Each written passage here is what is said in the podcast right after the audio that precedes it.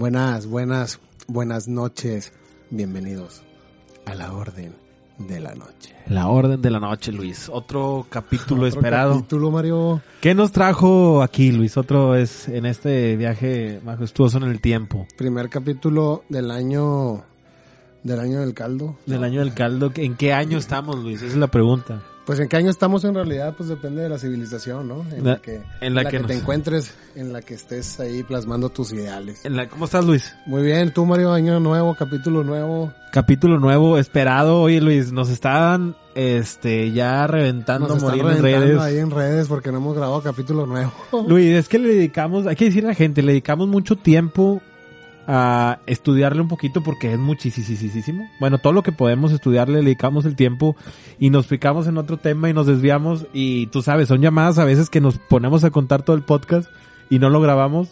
Claro. O pasa algo, Luis. Siempre pasan cosas, de hecho nosotros le llamamos la maldición de los del podcast, Del la maldición de los capítulos, Sí. porque siempre, siempre hay algo cuando hacemos estas grabaciones, estos videos para ustedes. Pues es que siempre está el, el, el- el- lo místico, lo mágico Claro, que, que es este podcast. Todo ese tema. estos temas que siempre les decimos, Luis, no somos, este, no conocemos la verdad absoluta. ¿Quién conoce la verdad No, absoluta? claro, claro. Es un poquito de lo que investigamos, de lo que nos llevan estas conexiones, esos personajes que a través de, de, de la historia vamos a ir conociendo, que la verdad son muy importantes, muy fascinantes, que nos cautivan y lo queremos plasmar en todo, en te- este podcast que va a estar muy divertido. Muy divertido que va a estar este podcast. Y pues, ¿de qué va a tratar Mario? Vamos a hablar de temas de los que siempre nos han pedido, temas que ustedes los seguidores siempre platicamos como las civilizaciones antiguas. Luis, vamos a leer, antes de empezar. Luis, pues vamos a leer comentarios de los ordenados, que hay que agradecerle a todos los ordenados que siempre eh, están al pie del cañón, nos preguntan, eh, ¿por qué no han sacado capítulo nuevo? O que quieren escuchar Ay, algún disculpen, es que voy a leer los capítulos.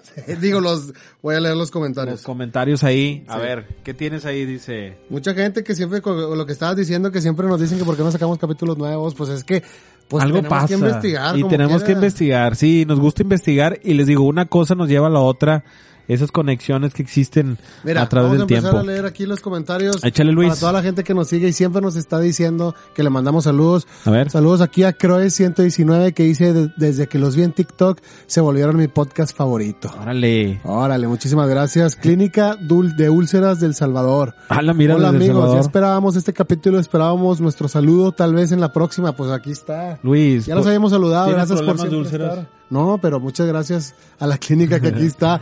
que nos mandan muchísimos saludos. Este, los esperaba con ansias, me encanta, me encanta escuchar su podcast, dice KL Produciendo.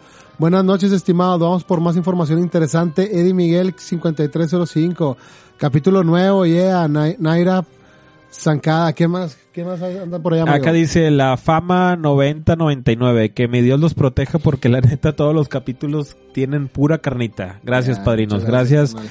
Dice G Neto 1864.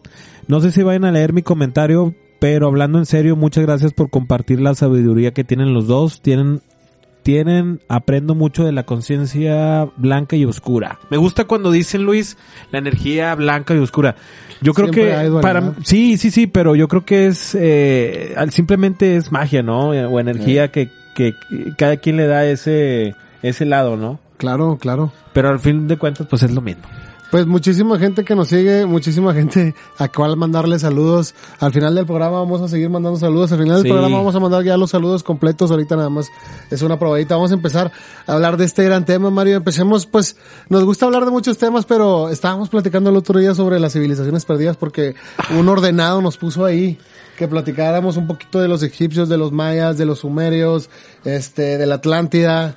Es que lo que hemos aprendido, Muchas Luis, es que hay que saber de, hay que conocer de, de nuestros antepasados. Es muy importante saber de nuestros antepasados y, y poder rescatar algo de ellos, porque la verdad, pues son conocimientos muy, muy antiguos que, que hemos olvidado. ¿no? Y que siempre van a estar. Y siempre van a estar. Y, y siempre nos van a servir en la actualidad, aunque sean súper antiguos, son los primeros conocimientos. Luis, pero es majestuoso lo que encontramos aquí. Y conocimiento egipcio porque siempre está plasmado de- desde los inicios, Mario. Bueno, desde los inicios hablando de cuánto, hace siete mil años.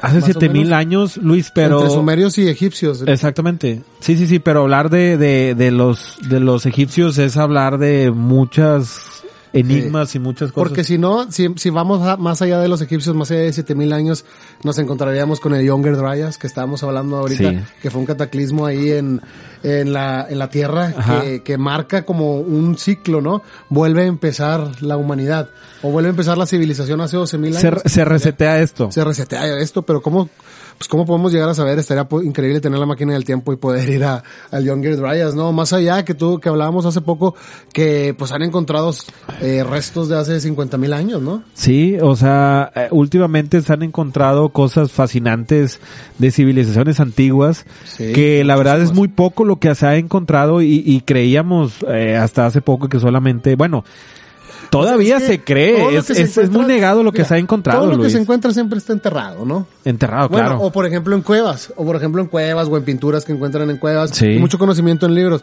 Pero pues, ¿cuántas capas no tiene la Tierra, Mario? ¿Cuántos movimientos ¿Cuánto? no hubo de la Tierra? ¿Cuántos? Si nada más estamos hablando, Luis, que hace seis mil años, pero podemos hablar que las primeras civilizaciones hace doce mil años, ahorita ya se han encontrado ci- civilizaciones de hace quince mil, veinte mil. 50 mil años. 50 mil años, Luis. 50 mil años. o Que- sea. Y, y pues podemos hablar que el cambio de los continentes que se ha visto en relación y cambio climático, claro. pues ha pasado en 10 mil, 15 mil años y, y, y ha afectado a esas civilizaciones. Imagínate, este, esas, esos cambios de, de tierra completamente majestuosos. Eh, eh, Es, es algo tan grande que tiene que cambiar y desaparecer lo que algún día Oye, estuvo. pero qué curioso ahorita que hablas de los cambios climáticos, de los cambios de la Tierra. ¿Podemos medir que el eje de la Tierra no ha cambiado? gracias a, Gracias a qué? a las, ¿A las pirámides? a las pirámides. A las sí. pirámides de los egipcios, porque recuerda que si tú pones la brújula, en los cuatro lados de la pirámide coinciden con la brújula y así sabemos que desde hace miles de años el, el, el eje de la Tierra no se ha movido. ¿Por qué los egipcios sabían que se podía medir de esa manera? A eso voy cuando tenemos que hablar. Tenemos que hablar de ese conocimiento, De ese conocimiento de todo de lo que ha existido con los antepasados, Claro. con las civilizaciones perdidas, civilizaciones antiguas. Sigue siendo hoy en día, Luis, un enigma eh, cómo se construyeron esas esas pirámides, porque No, hombre, a ciencia pirámides- cierta no se sabe quién las Pues construyó. es que no se sabe, hay mucha gente que piensa que las construyó Hermes, que las construyó Tot, que las construyó Keops, dependiendo de, de a dónde te vayas. Si de la filosofía griega, la filosofía griega, por ejemplo, dice que la construyó Keops. Ahora, y nos pueden decir que es muy repetitivo de hablar en estos temas cuando hablamos de lo majestuoso de estos de estos eh, pirámides hechas por los egipcios, pero estamos hablando de templos majestuosos y difíciles y arquitectónicamente hechos exactos a medidas, como tú lo dices. Claro. La dificultad para hacerlos y desarrollarlos en esos años. ¿Cómo, cómo, es que tú sabes que ¿Qué tecnología se utilizó, Luis? No, tú sabes que Egipto tiene muchísimos misterios, ¿no? Hablar de los misterios egipcios, simplemente el mito de la creación de Egipto, Mario, Sí. de los de los nueve dioses que que o, o de lo que hablábamos el otro día, es que yo creo que entre Egipto e Israel Sí. o, lo- o Irak también, acuérdate que hablábamos de que encontraban las tablillas sumerias en Irak. Los sumerios. De los, de los Anunnakis. El mismo Eliphas Levi y muchos seguidores, muchos seguidores de Gebelin, eh, siempre han, han estado fascinados con Egipto y con Israel. O sea, hablando del ocultismo, los orígenes hasta el material mismo esotérico que se encuentra ahí, ¿no? En Es que, Egipto es que Israel. qué tecnología tenían que no, que no conocemos, Luis. ¿Qué tecnología utilizaban? ¿Qué conocimiento tenían? Y- hay, hay, hay cosas fascinantes que estás, están saliendo hoy en día, este, y por ahí, ahorita lo vamos a platicar sobre el podcast de... Hay, hay algo muy curioso, Mario. Hay algo muy curioso de, de hablando de civilizaciones perdidas, perdón que te interrumpa. Dime. Pero hay algo que yo siempre me he preguntado, porque obviamente la persona más antigua o la persona más vieja que existe ahorita, ¿cuántos años ha de tener? ¿100, 102, 120, Claro. 130? Vamos a suponer que 140 años, la persona más vieja. Entonces, de ahí para atrás, solo es conocimiento que ha existido en libros. En nuestra que memoria, en registro, eh, en memoria, esa- en el esa- inconsciente colectivo. o Esta es la memoria a corto plazo, ¿no? Claro. Y los libros que aquí tenemos No, son a, a largo plazo. Y pues, Pero ¿quién escribe el, quién escribe los libros, Luis? Pues sí, recordemos que hay muchos libros que muchos autores, hasta el mismo Alistair Crowley que hablábamos que decía que Aiguas le dictó el libro, o mismos autores de canciones que les dictan los libros, ¿de qué hablas?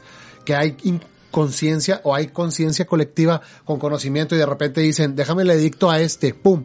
Y viene el conocimiento, viene el conocimiento y pasa a través de los libros.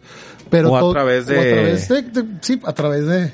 Iniciaciones. decir? Sí, iniciaciones, pero para entender las iniciaciones también es algo complicado porque eh, los pasos de las iniciaciones, podríamos llamarle así, vienen escritos. Ajá. Vienen escritos a través de generaciones y generaciones en pergaminos, eh, se pasaron a través de generaciones, entonces Que todo eso se, tiene un tiempo, un tiempo en que va a dejar de existir. Pero ¿qué tanto es correcto y hasta qué punto no están equivocadas las traducciones, Mario? ¿Sabes? Porque, por ejemplo, hablando de pergaminos de iniciaciones, de misterios egipcios, tenemos a Yámblico, Yámblico que fue este neoplatónico que fue representante de la escuela de Alejandría Ajá. de Egipto, que, que pues su obra trata de puras cuestiones místicas, filosóficas, eternas de la creación del cosmos en sí, de cómo se creó, cómo se creó el cosmos y la relación entre el, el creador y lo creado. Ajá.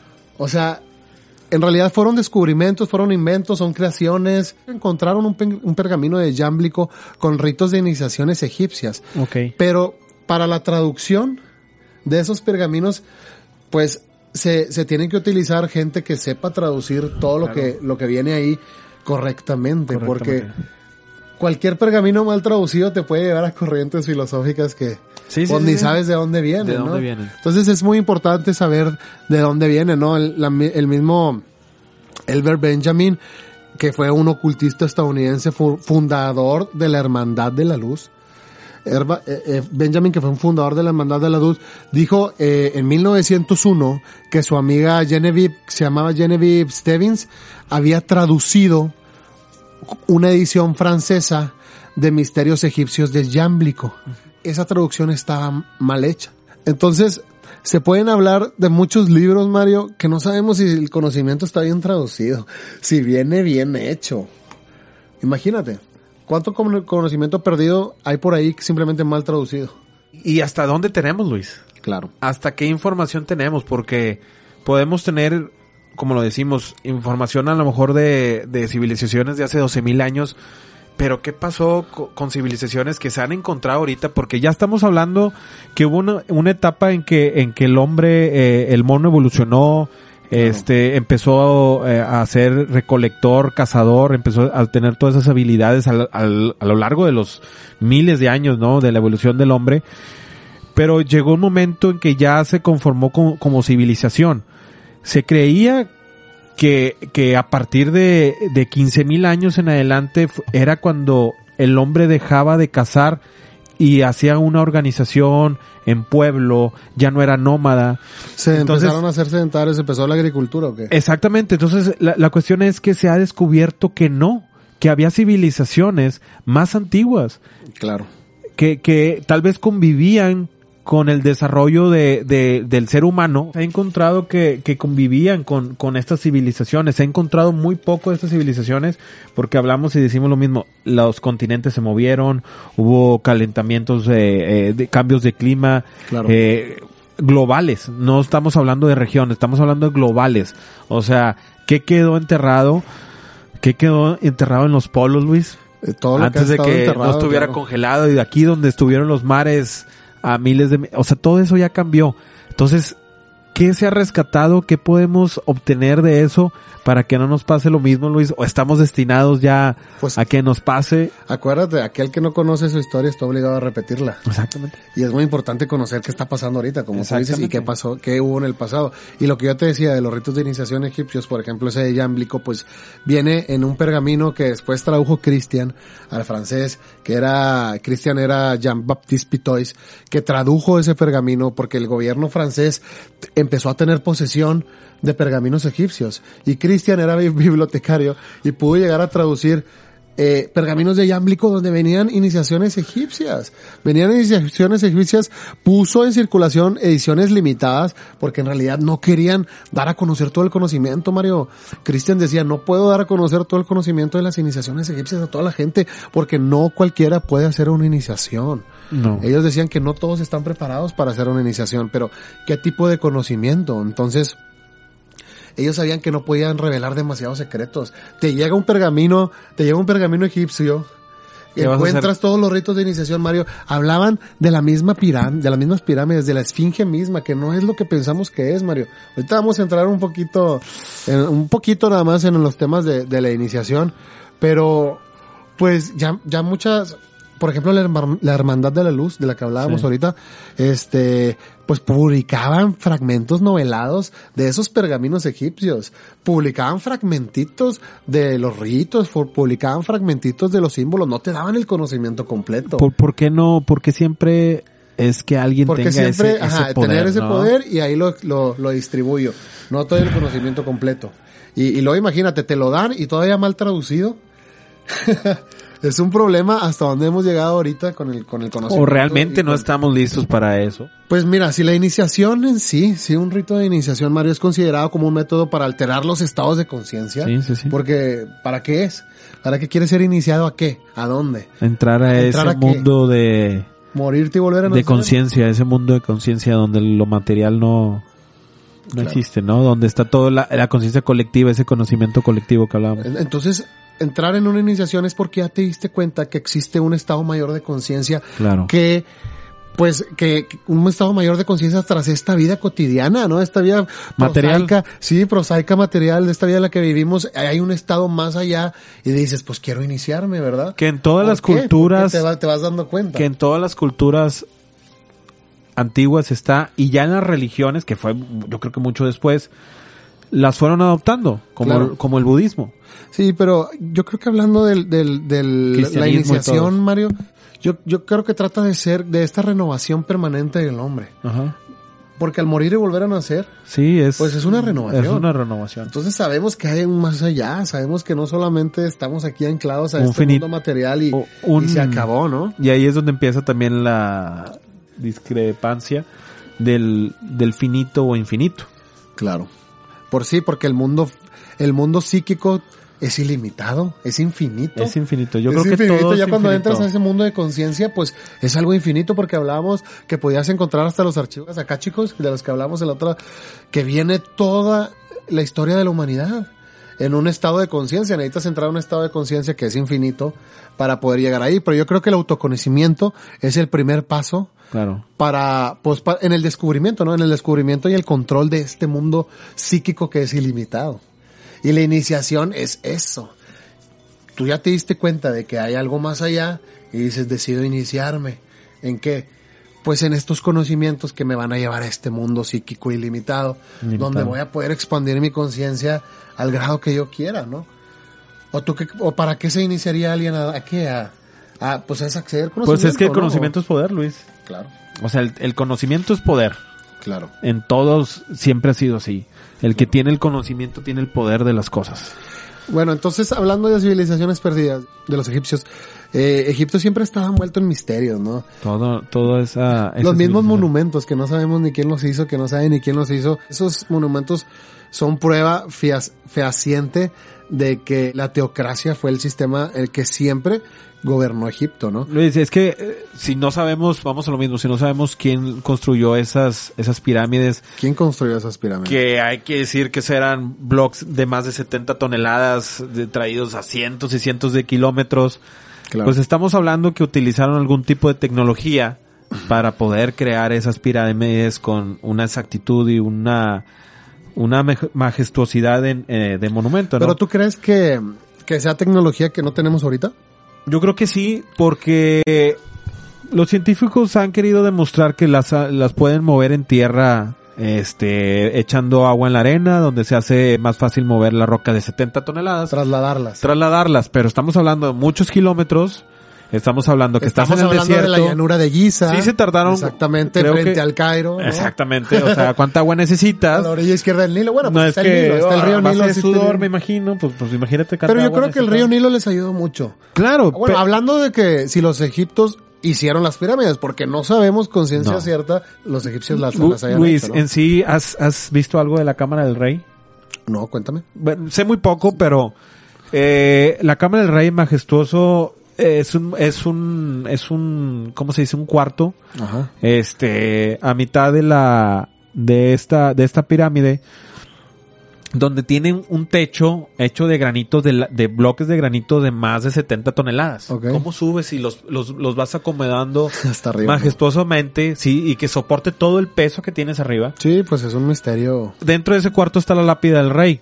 Tiene poco que se descubrió esa, esa, Lápida. esa, no, no, esa, esa, ¿cómo se Esa dice? cámara. Esa cámara. Esa cámara. que es la cámara del rey. Es, es, es impresionante hablar de las, de toda la, la, la arquitectura egipcia, Luis. Sí. Todo, todo lo que está hecho es, es, es utilizado con una tecnología que no conocemos.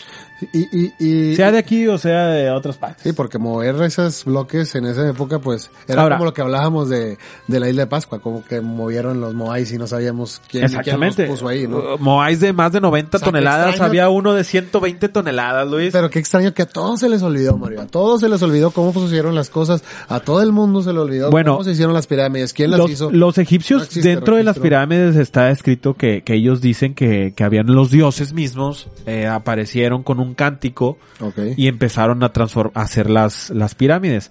Estamos hablando que están haciendo una especie de sonido y ya nos estamos hablando también de Frecuencia. de una frecuencia. Claro. A Hancock y a Randall, geólogos, son científicos eh, no reconocidos por el gremio, pero la verdad son, Por son gente por History Channel. Sí, Hay gente que, que son gente muy preparada, son, son profesores de universidades que han estado estudiando todo esto.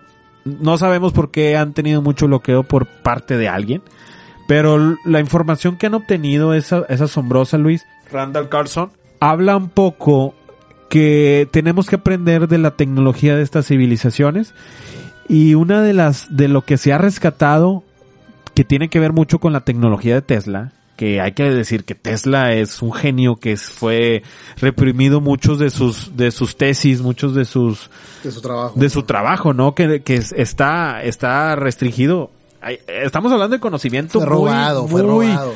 muy fregón, Luis. Hablar de Tesla, lo hemos dicho, es hablar de palabras mayores, Claro. porque la mente de esta persona no tenía límites, ¿no? Fue robado, el conocimiento crear robado. luz eh, inalámbrica. Sí. Que en ese tiempo- Que no se necesiten cables no para transmitir energía. Y gratis, Increíble. gratuito. Imagínate todo lo Sí. que hubiera, lo que hubiera, ¿no? O sea, Todavía, todavía se puede. entonces, eh, hablan de, de esta tecnología a, base de frecuencias, Luis. Ah, Sí. Y hablan de que es cierto, todo, todo tiene Vibración. todo, vibra. Todo vibra, exactamente. ¿No? Y es el principio del, Del Kibalión. del equivalión, Un principio del Kibalión. Entonces, del hermetismo. hablan que hay una, una, una tecnología que se ha Y volvemos a los egipcios. Ahí volvimos a caer en Hermes, que, bueno, estamos hablando de la tecnología de las frecuencias. Este, estamos hablando de la tecnología con frecuencias. Con frecuencias. que, que, que, que ya había estado desde hace muchísimo tiempo, que es una de las teorías con las que se hicieron las pirámides de Egipto, ¿verdad?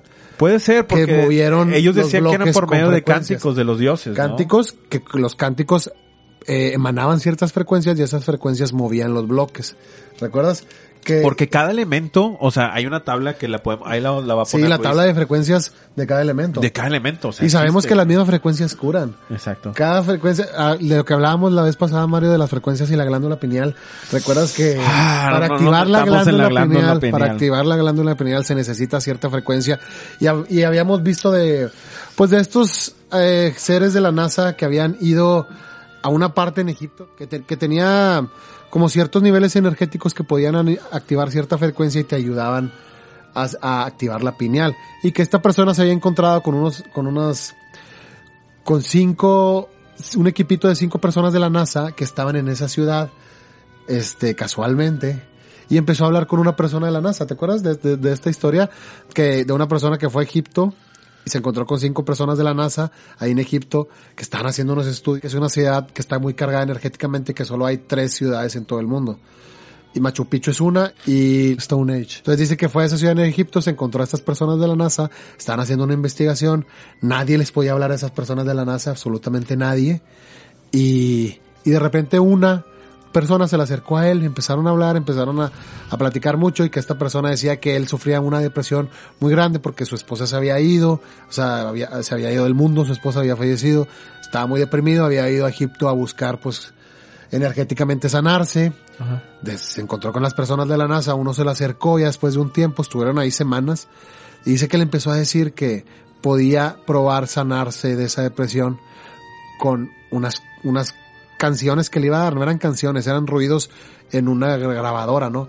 Y él las ponía, dice que le ponía 15 minutos a la frecuencia todos los días, todos los días, hasta es que después de una semana se empezó a sentir mejor y al último dice que saneó a través de frecuencias que le daba a esta persona de la NASA que nunca supo por qué estaban ahí en esa parte de Egipto, ¿no?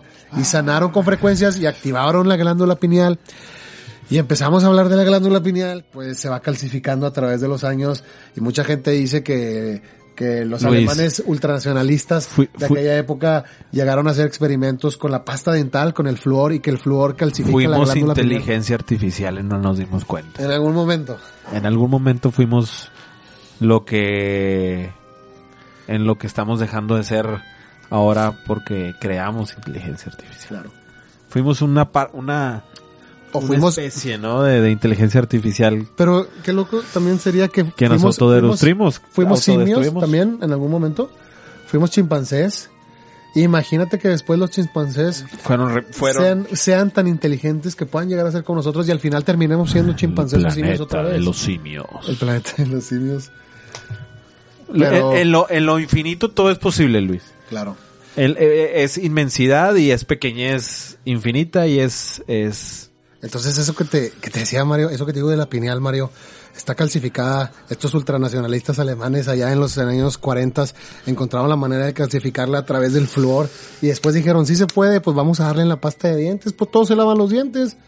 Entonces cada vez que te lavas los dientes, calcificas tu glándula. Fíjate, yo me la celé en el café. Y tanto me gusta el café, güey. Y la glándula es la conexión para todo, es lo que en realidad te conecta con el mundo psíquico ilimitado del que hablamos. Oye, Luis, y, y la conexión que tiene con, en forma de la piña, ¿no? La piña, pues está representada en muchas civilizaciones con la piña, lo hemos visto desde los sumerios, los anunnakis, Pasando los la- egipcios, la los mayas, este, muchísimas civilizaciones que Lo representan representan. la piña como la glándula pineal, ¿no? Le representan esta piña, cuando ustedes vean la piña, pues quiere decir algo de la pineal, quiere decir algo así como que aquí hay algo, pum, es una alarma. Pues mira, ¿ya, ya viste la nueva película de, de Pinocho en Netflix de, del toro? Ah, Guillermo del Toro, no, pero Guillermo del Toro es uno de mis directores favoritos. claro, ¿no? Es, es- Es, algo increíble. Sí, bueno. sabe, sabe cosas, sabe sa- cosas, sabe Mario. cosas, Sabe y él lo ha dicho, ¿eh? Sí, él lo ha dicho, sí. que le gusta el, el- el ocultismo. Ah. Vayan y vean el fragmento cuando es el, es el inicio, Cuando empieza la, relación con su hijo y la relación cuando ya es Pinocho, al principio que se convierte. se le ofrece a la madera. No lo voy a decir más, Luis. Pero al principio... Sí, pues al principio vi que salía una piña. Al Y- primero y- principio se ve que sale una piña. Y de ahí se desenlaza todo, véanlo. se es- desenlaza todo, ¿verdad? es- vayan a verlo, vayan a ver la película. Pero algo quiere decir eso de la toro. piña de la glándula pineal. Toro, lo si, si le atiné en lo que estoy diciendo, Guillermo del Toro. Invítanos a una de tus grabaciones, por favor. Claro. Invítanos a conocerte. Y muchísimo conocimiento, Mario, muchísimo conocimiento viejo. Y hablando de estos ritos Es de conocimiento ilimitado. Pues hablando de, de estos ritos de iniciaciones, de las pirámides, las tres pirámides que no sabemos, ya hemos dicho, no sabemos quién las construyó. No. Eh, hay muchísimas teorías de quién las construyó, pero los egipcios les dieron mucho significado. Por ejemplo, la primera pirámide, la, la pirámide, la gran pirámide, es, para ellos signi- significaba la fuerza de la naturaleza. La segunda pirámide, Mario, para ellos simboliza el movimiento y la, ter- la tercera pirámide simboliza el tiempo. Y hay otras tres pirámides.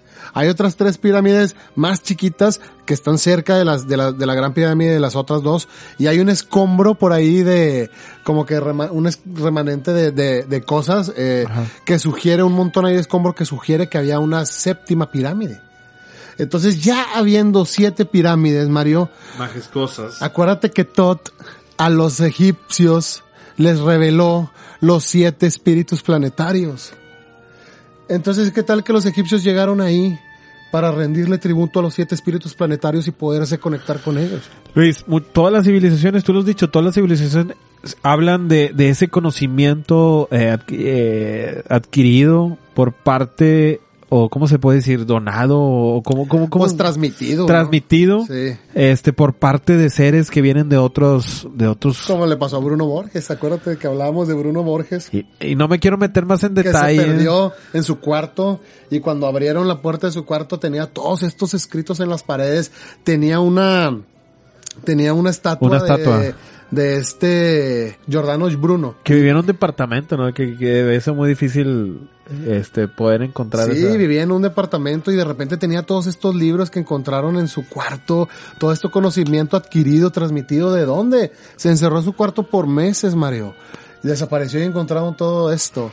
Es, es increíble, pero era lo que te decía, todo depende de dónde lo tomes, quién lo tradujo. Por ejemplo, Heródoto, que fue padre de la filosofía griega o de la historia griega, pues decía que la gran pirámide la, la había hecho Keops.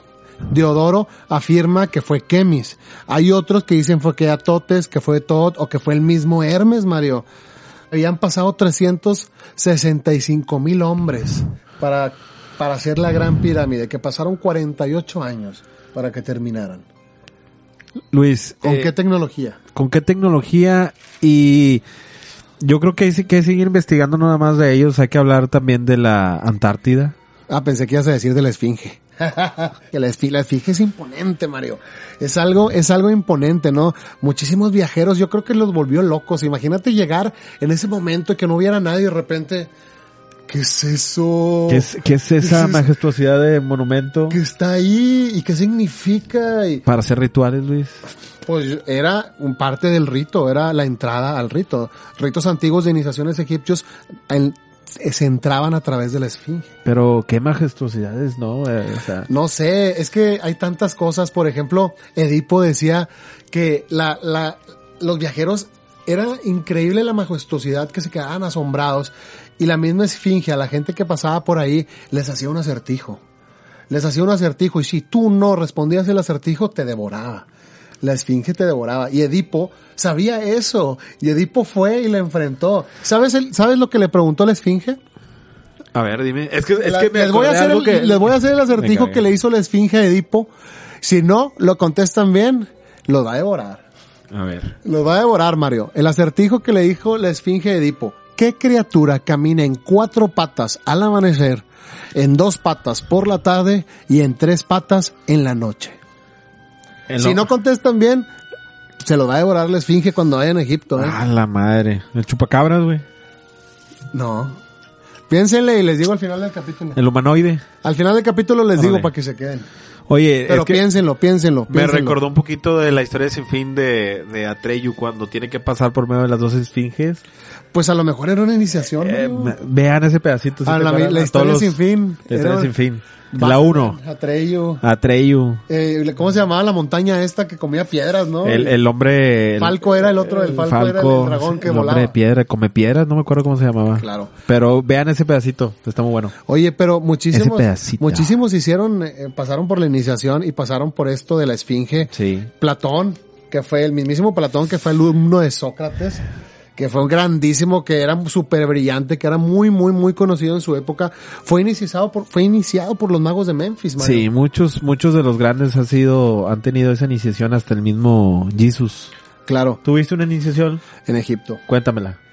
Ahorita apaguemos las cámaras y vamos a... Órale, sí, a porque es conocimiento muy poderoso. Sí, es que acuérdate que la nación de Egipto se dividió en, se dividió en cuatro, Mario. Se dividió en sacerdotes, soldados, comerciantes y trabajadores. Ok. Entonces, todo empezó en Tebas. Tebas, que fue la, sagrada ciudad del Alto Egipto. Entonces, era el centro de la nación. En ese momento Tebas y todo Egipto era regido por sacerdotes, ¿no? Un sacerdote egipto era siervo de Dios y era siervo de la ciencia, ¿no? Entonces, al momento en que servía a Dios el sacerdote y servía a la ciencia, cumplía las dos tareas más importantes de toda la humanidad, que era el trabajo del espíritu y el trabajo de la razón. Entonces, un sacerdote egipto tenía que cumplir esas dos cosas. Llevar al humano por el espíritu y llevar al humano al crecimiento del espíritu y al crecimiento de la razón, ¿no? Entonces, el poder supremo o el poder de, de Egipto en ese momento, pues estaba en el sumo sacerdote. Y había sacerdotes que lo seguían, ¿no? Seguían la, la palabra sagrada, la palabra sagrada. Todo lo transmitía él. Todo el conocimiento lo transmitía el hierofante, Mario. Ok. Entonces, Tebas era la ciudad sagrada del Alto Egipto. Ok. Entonces, al momento que se divide en cuatro, la nación se divide entre sacerdotes, se divide entre militares, que eran los soldados, se divide entre comerciantes y trabajadores. Entonces, los sacerdotes sabemos que eran la máxima autoridad en ese momento, pero eran muy, muchos, muy, muy espirituales, Mario, eran dirigentes muy, muy, muy espirituales. Entonces, al momento en que los, los, eh, al momento en que los soldados se dan cuenta de que con sus armas pueden derrocar a los mismos sacerdotes en Egipto, Mario, la... al principio, pues los soldados derrocan a los sacerdotes y se cambia la tiara del sacerdote por la primera corona de un rey. Los soldados eran tan arrogantes que gradualmente, con el poder de sus armas, suprimieron a los dirigentes espirituales. Entonces Menes, si tú lo ves en la historia de Egipto, pues es el fundador de muchísimas dinastías, porque le quitó el trono a los sacerdotes, que hacían las iniciaciones, que hacían los rituales, que dejó de hacerse cuando los militares o los soldados pues se, se, levantaron en armas y derrocaron a los sacerdotes y Menes pues fue fundador de muchas dinastías egipcias. O sea, desde el primer, desde el principio de los tiempos, Menes está en los principios de la historia egipcia. Imagínate, desde ese momento, desde el año cero ya existía entre la ciencia, entre la espiritualidad y los soldados, qué, qué profundo, ¿no?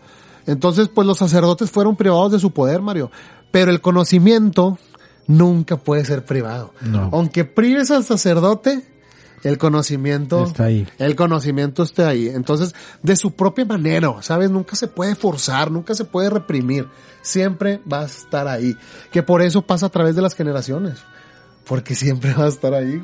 Siempre va a estar ahí el conocimiento. Me gustaría leerte algo que les decía el hierofante a los iniciados. Ok. Aquí lo, lo tengo por aquí. A ver, venga, venga. Mira, aquí lo tengo, Mario. Fíjate lo que le decía el hierofante al candidato iniciando. Lo voy a leer de este libro. Decía, aprende a ver claramente, aprende a desear lo que es justo, aprende a atreverte con lo que tu conciencia te dicta, aprende a mantener secretas tus intenciones, y si a pesar de todos tus esfuerzos el hoy no te trae más que el ayer, no pierdas el valor, prosigue con resolución manteniendo tu objetivo con determinación. Adelante, los siete compañeros del alma, los espíritus planetarios, guardan la llave sagrada que cierra el pasado y abre el futuro. Que tus esfuerzos apunten a la corona del maestro. Está muy loco, ¿no? Eso le decía el hierofante al candidato Mario cuando iniciaba. ¿Le vas a atorar o no le vas a atorar? Porque ¿Le vas aquí a atorar o ya no valió. le vas a atorar, no? Porque van a saltar los guaraches.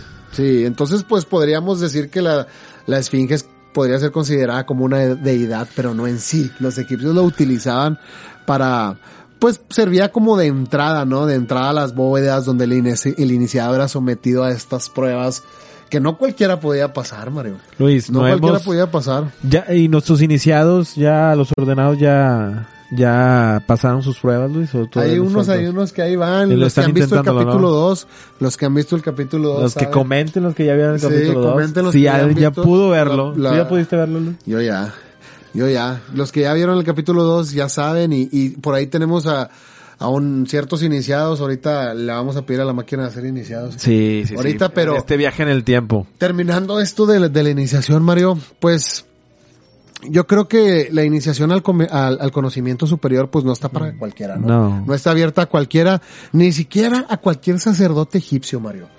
Los mismos hijos de los sacerdotes egipcios que se querían iniciar tenían que pasar las pruebas, ¿no? Todos tenían que pasar tareas y pruebas para llegar al siguiente nivel. Y aparte, no había segundas oportunidades. Al momento que tú dices, yo quiero ser iniciado, pasas la primera, la primera prueba Y ya no hay paso atrás. ni, ni siquiera el hijo de un mago podía dar paso atrás. O sea, en caso de que te admitieran la primera prueba, era tan ardua, era tan, tan impresionante para el candidato. desde un principio te lo advirtieron.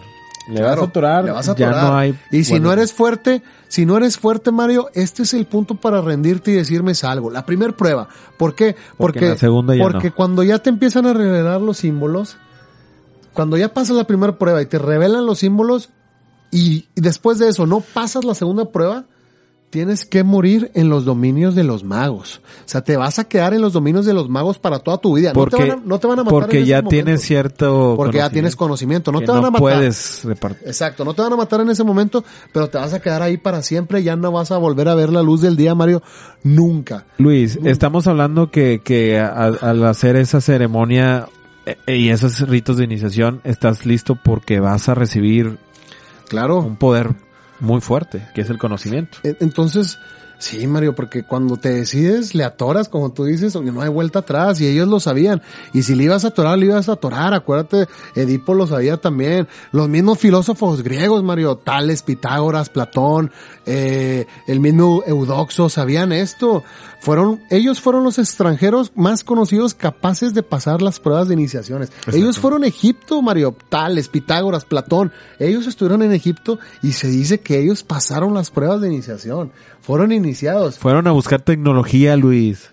Pues mira, Pitágoras, por ejemplo, el profeta Sonchis fue su mentor. El, el mismísimo profeta Sonchis fue el mentor de Pitágoras. Platón pasó 13 años en Egipto, Mario. 13 años. Entonces, todas las brillantes enseñanzas de Platón de tuvieron origen En en los lugares sagrados de Memphis, en el, en el Leópolis, que fue la ciudad del sol, en el mismo Menes. Todo, todas las ideas brillantes de Platón, de, de esos grandes filósofos, vienen de Egipto. Y si ustedes quieren que vayamos para investigar, no hay problema, sigan viendo. Claro.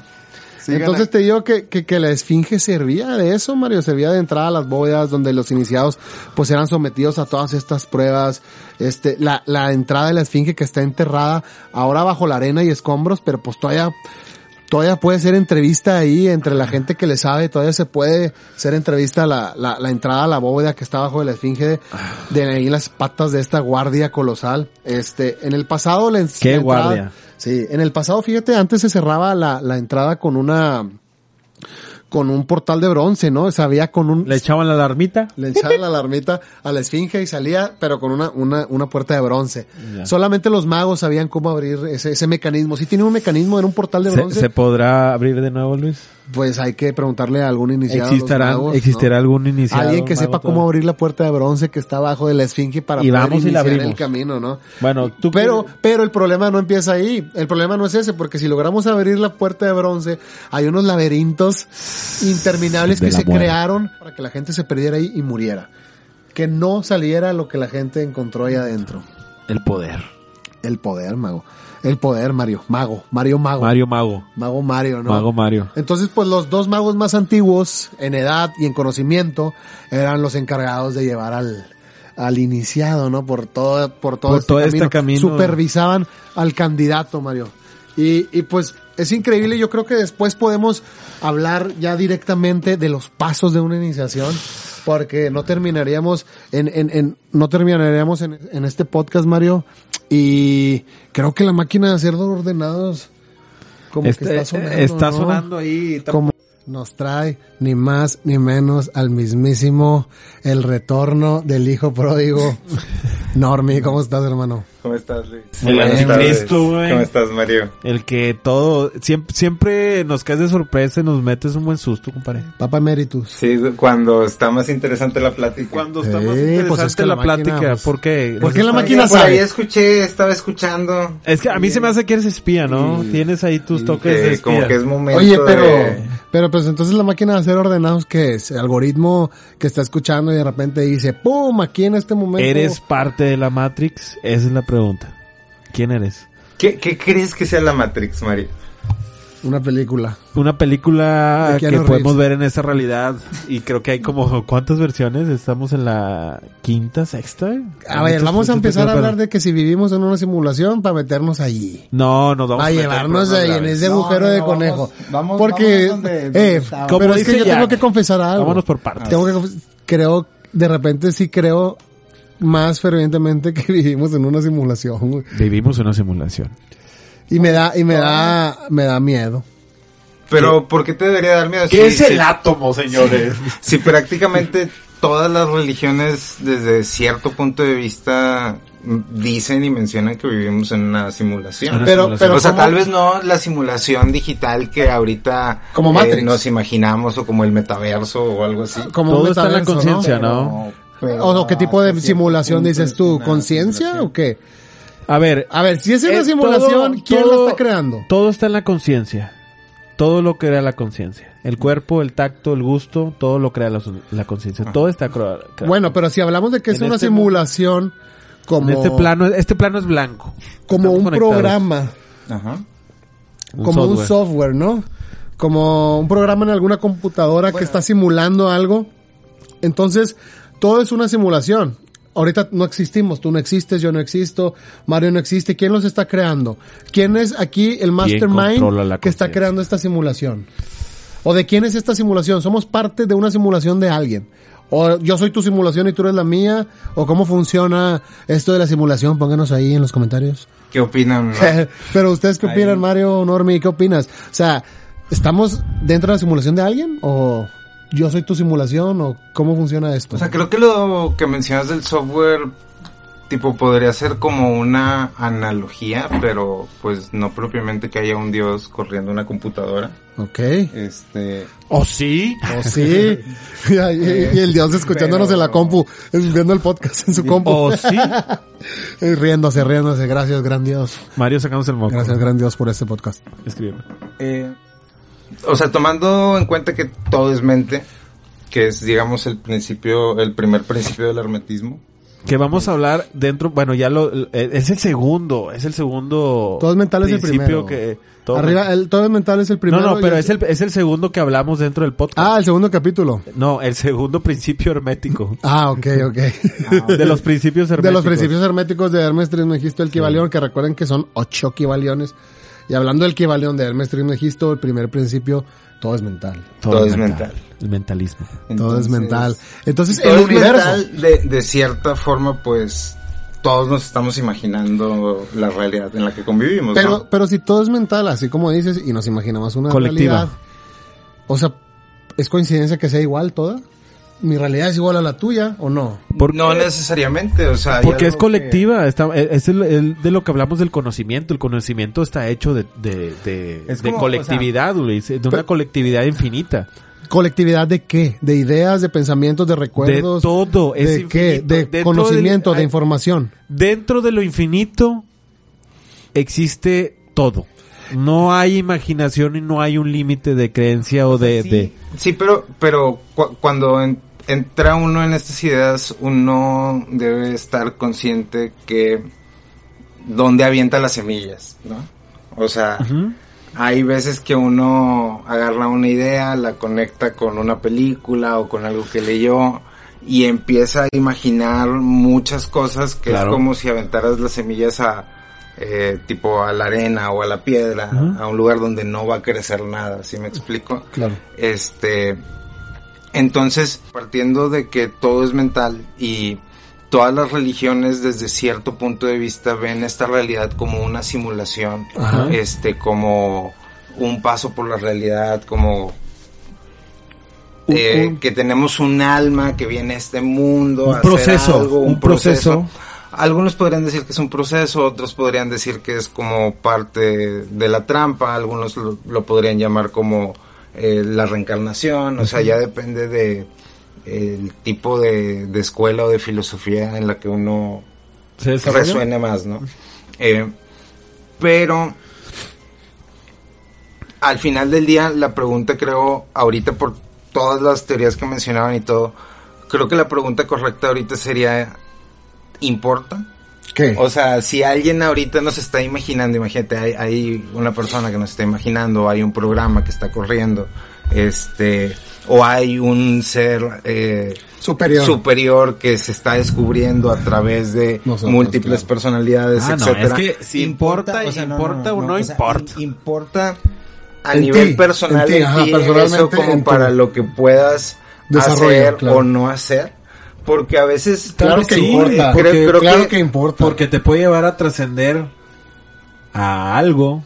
No, pero también te puede llenar de ideas, güey, de estas Ajá. ideas que dices, ¿cómo voy a hacer el juego de un ser superior, güey? Y yo, ¿a qué vengo entonces? A simplemente De- de- a de- pasar el momento y, y, y no ser, simplemente estar. Ajá. ¿Recuerdas que hablamos del ser y el estar con Jacobo y Freixedo y, y todos El ser o no ser. El ser o no ser. Entonces nada más vengo a estar, a no tener ideas ni pensamientos, pues ¿para qué? Si nada más soy el juego de un ser superior o el descubrimiento de un ser superior, ¿no? Exacto. Bueno, sí, pero bueno, ahí, ahí hay Por, bueno, entonces que tú preguntabas, ¿influye? Pues sí. Ah, En, en mi, o sea, En ti sí, O sea, en ti.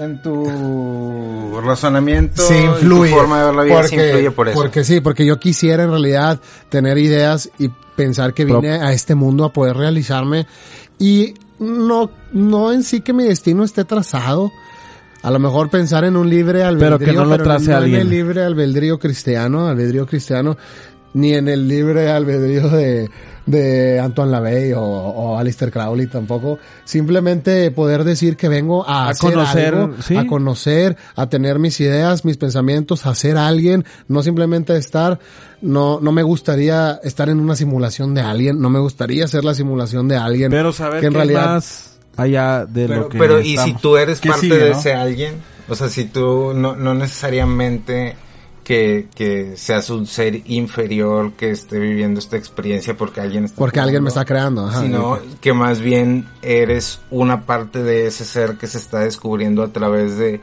de la, de la experiencia que es tu vida y que cómo construyes tu vida y que cada quien tiene ese libre albedrío, bla, bla. Claro. O sea, hasta cierto punto, yo en lo personal creo que no importa tanto. O ¿Por sea, que rijan tu vida y tu destino. no, porque, o sea, hay, hay como... O bueno, a lo mejor ese ser superior no hay- sabe lo que va a hay- pasar contigo, aunque te como- creo. O sea, O, o fuiste un, fuiste una. No, a ese ser superior tú uh, estate por seguro que le vales 3 kilos de sal, güey, o sea, no, no, no creo que, aquí. o sea, no creo que funcione así que, ay, mira, este es mi hijo Lo voy a cuidar, predilecto, lo voy a cuidar que lo voy a llevar. ¿Cómo, cómo amaneciste hoy? quiere unas papitas, que le ¿Qué onda, mijo? Te, te- te estaba perdido un rato, fui por unos cigarros, pero ya regresé. Ay, no ha pagado el Soy tu internet. papá. No ha pagado el internet y no puedes saber, oye, ¿qué, qué pasó en 1915? Pero bueno. puede jugar con la inteligencia Pero bueno, artificial para- de moda. Claro, pero para Somos ti no importa. Para ti no importa. O sea, mm, Somos inteligentes. no, no, no importa. güey. Fuimos Que creados ya- con un o sea, tú propósito. crees que tu destino ya está trazado, no pasa nada ya. No, no, Voy a no conocer cualquier... ¿Creen O que sea, fuimos creados con un propósito? Fuimos creados. Bueno, a mí me gustaría creer eso. Pero pues en realidad que- sé que que, haya- que en realidad sé que mi presencia va a ser vana en este planeta. ejemplo, Inmenso, sí, güey. sí, sí, Güey. sí, Somos, somos una... Sí. Bueno, gracias a ustedes, gracias a ustedes vamos a dejar Somos- una gran somos huella. grandes, somos gracias grandes. a ustedes vamos a dejar una gran huella, pero en realidad en el tiempo que lleva el mundo, en el tiempo que lleva la civilización, en la humanidad, la gente que somos Nadie significa nada. Y nosotros, imagínate. Entonces Así por eso te todos digo. los que se creen mucho, pues no O sea, se pero crean, por ejemplo, no desde nada. Platón que se habla este del mundo de las ideas y cómo todo lo que vemos es Ahí nada está. más eh, Sí. una sombra de lo que realmente es. Claro. o sea, ahorita tú mencionabas de que no, es que yo quiero que mis ideas y etcétera y, y eso está Como si fueran muy- mías, muy claro. interesante. Como si yo las hubiera Y- creado. Y es parte de la personalidad. O sea, pero exacto, o sea, realmente las ideas que son, o sea, Son las ideas nada claro. más están ahí zumbando. Entonces cualquier idea, si alguien, si alguien llega a pensar que es muy creativo, cualquier idea que Pues fuera- no, güey, déjame decirte que no. ya estaba ahí, Eres en la un- supercomputadora ya estaba ahí. Eres un grano de un grano, de un maldito grano de Sí, mar. no, sea, Entonces ya estábamos destinados a esta evolución, ya estábamos destinados a llegar aquí, a la internet, ya estábamos destinados a haber perdido el conocimiento, volverlo a ¿O adquirir, crees que preguntarnos, el ciclo? respondernos. Somos ya. cíclicos. No, todo o sea, podría ciclo. ser parte como de un ciclo, o sea, no, no que hayamos estado... Dinos, destinados- dinos, ¿qué No. piensas, güey? Tú que viajas por... Eh, Tú que viajas por el, O, el- o el qué tiempo, pasa en tu, en tu dimensión. Lo, o sea, no que estuviéramos destinados a, a tener la historia que tenemos y las cosas que tenemos ahorita, o sea, pero sí como colectivo estamos llamados a redescubrir nuestra historia.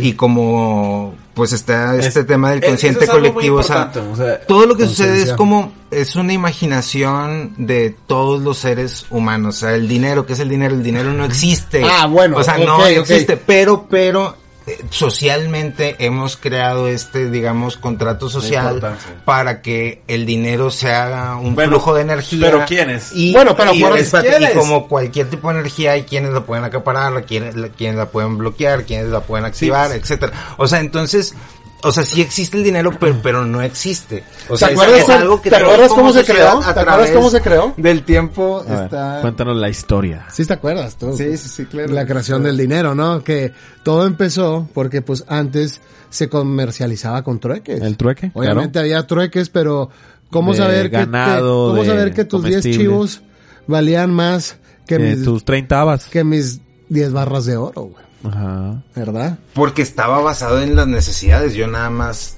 ah, produzco algo, soy Ajá. experto en producir esto, lo puedo hacer. Voy y lo cambio por las cosas que Oye, necesito y ya, ¿no? es que y a través de eso se empiezan a crear un, un montón de necesidades falsas. Claro. Sí, Fíjate ¿no? que Y- pero algo bueno. que se me quedó muy grabado de, de un abuelo, de un amigo que comentaba que él cuando estaba chiquito se acordaba que sus abuelos, o sea, estamos hablando de que más de 100 años, Ujú. Se, eh, antes era muy fácil de que tenían un terreno o algo de que, ah, me lo cuidas, sí, pues mira, cuando me lo cuides pasen este 10, 15 años, esa parte es tuya. O Ya. sabes que este, no tengo para el mandado, pero esa parte del terreno cuando te voy a estar pagando, eh, te voy a, estar consumiendo mandado, pues te cobras con esa parte. del Se sigue haciendo, de hecho el trueque se sigue haciendo ahorita de, de maneras, pero en la creación del dinero, al momento que tú ya llegabas a tener oro y el oro sí llegaba a tener algún valor dentro de esa sociedad Ajá. y ya se empezaba a comercializar con oro, monedas de oro, dos monedas de oro me dan esto, cinco monedas de oro me dan esto, diez o un lingote de oro me dan esto, ¿no? Ya más estandarizado. Bueno, oye Mario, tú tienes diez, tú tienes 100 lingotes de oro. Ajá. Nadie más tiene 100 lingotes de oro. ¿Con dónde los vas a guardar? Yo te los guardo. De- de- del banco.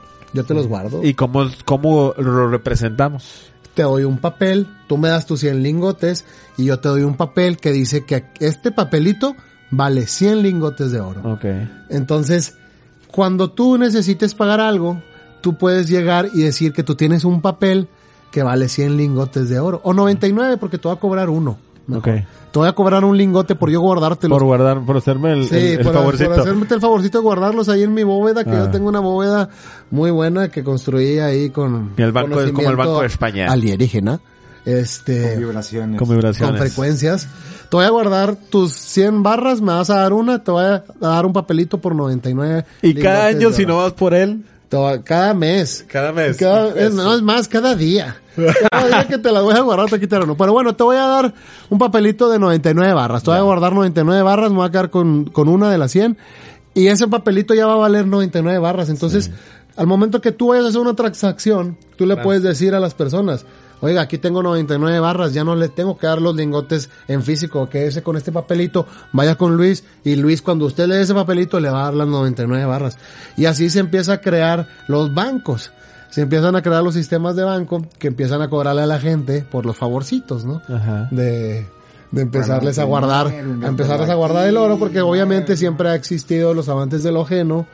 Tú tienes más que yo, entonces puedes a robar. Exacto. Y el banco se dedicaba a guardar, a preservar todo eso. Pero después nace todo esto de, de los bancos centrales, que hablábamos, de mucha gente que empieza a querer tener mucho poder. Por ejemplo, ya hablando de las Los de civilizaciones más avanzadas, dueños de los bancos, los alemanes, los Rothschild. ¿Te acuerdas que estuvimos hablando de los Rothschilds, Normi? Quiero, Eso quiero, quiero seguir para teniendo un- podcast. un tema Y quiero seguir monetizando en este podcast, así que por favor. Queremos seguir aquí, pero no, hab- hablando ya directamente sabemos, sabemos lo que son los Rothschilds, no es- sabemos quiénes sepa. son, no, no, no, sí, no queremos, no creemos que ustedes no sepan quiénes son, pero crearon, eh, muchos Pero si no sabe centrales. quiénes son, por búsquele. Crearon muchos bancos Claro. centrales, trajeron los bancos centrales acá a América, hubo dos Ah. presidentes estadounidenses que pelearon para, y ganaron, que pelearon y ganaron en contra de los bancos centrales. Eh. Después, después John F. Kennedy Digamos intentó hacer la norma, intentó hacer este la norma, no me recuerdo si era norma, la ley, Y, la y 11110 pues, y después sabemos lo que pasó, pero eso es lo que voy, o sea. Eh, Pero los se dice, se dice que ganaron, pero, eh, o sea, Sí. al fin de cuentas, Bueno, lo pudieron contener durante algunos años. Algunos Oye, años. pero los mismos europeos Pero- han, estado, han tenido mucho conocimiento muy Bueno, diferente. Salud, Mario. Han tenido, ah, de aquel lado del viejo continente, han tenido mucho conocimiento muy diferente que de este lado, ¿no? De este lado, porque, por ejemplo, hablando de los alemanes de la financiación, de ya financiando guerras, ¿recuerdas la batalla de Waterloo? De- sí. Que, que hablábamos ¿Quién la- pues bueno, que- de que Napoleón. de- de ahí Napoleón se a fortalecer Exactamente, se empieza a fortalecer mencionas. familia. Porque no sé si ustedes recuerden, estoy seguro que recuerdas, tú que viajas por el tiempo y te encanta ver sucesos y hechos históricos, Yo- cuando Napoleón Bonaparte. Aquí- el sobre y estoy pagando. aquí Tú fuiste, Yo- yo tú fui- fuiste, tú Oye. fuiste el que llevaste el sobre. Estaba seguro que te había visto en algún otro lado. Normi fue el que llevó el sobre. Para recordarles a todos la batalla de Waterloo entre Francia, la batalla de Waterloo entre Francia e Inglaterra. ok, ¿Quién financió esa batalla, Normi? cuéntanos. Los Rothschild. Los Rothschild. De los dos lados. De los dos lados. ¿Con Le daba armas. ¿Y luego quién ganó? Pues, no, pues ellos. Una ¿Quién men- más? Bueno, ellos, Los pero... Rothschild, obviamente. obviamente los Rothschild. Pero gana Inglaterra. Gana Inglaterra. batalla. ¿Con pierde Napoleón. qué? ¿Con qué sentido? No, pues con el sentido de que ganaron la guerra. Sí, pero, pues, pero, recuerda que está financiado. Ay, Bueno, Una guerra financiada. Hay deudas. Ajá, hay Ok, una claro. guerra financiada. Antes de que los ingleses puedan anunciar que ganan la guerra, Ajá. mandan los Rothschild un mensajero hacia Inglaterra donde dicen, acabamos de perder la guerra. ¿Ok? Entonces, todas estas personas que tenían deudas por la guerra venden sus acciones y vender prácticamente venden Inglaterra A los alemanes. A los alemanes este Rothschild. de la noche a la mañana. Entonces, habían ganado. ya cuando se enteran que realmente los que ganaron fueron los ingleses, pues estos señores ya eran dueños de, de todo eso. No, pero te lo cuenta así, pero él fue el que llevó el mensaje. O sea, imagínate. no tienes- se quiere involucrar. Imagínate, tienes a Inglaterra, Pasaron muchos años. tienes a Inglaterra, tienes a Alemania, tienes a Napoleón Bonaparte buscando. ahí luchando, tienes a los Rothschilds dándole armas a los dos países, a los Rothschilds diciéndole, ¿qué Ok. necesita? ¿Qué necesita? Ahí está Napoleón, vaya, aquí tiene todo, aquí está Inglaterra, tiene todo. A ver, Pierde Napoleón, ¿qué es lo que estamos viviendo? gana Inglaterra Hoy. y va Normi. En los mismos.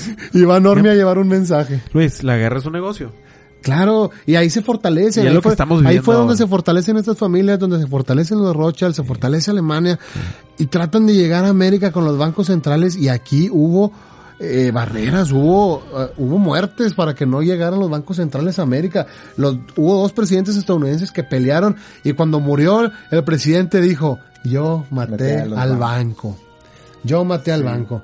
Pero recuerda que después se creó eh, el impuesto sobre la renta, La se creó la Reserva Federal, federal, que no es federal y sabemos que el edificio de la Reserva Federal, que es donde imprimen el dinero, para empezar, el dinero lo debería de imprimir la Casa de la Moneda. Claro. Y después de que fallece John F. Kennedy, se firma la, la, es- esta ley, o no sé cómo llamarlo, una ley, donde dice que pasa al dinero a ser dueño de la Reserva Federal. La Reserva Federal imprime el dinero.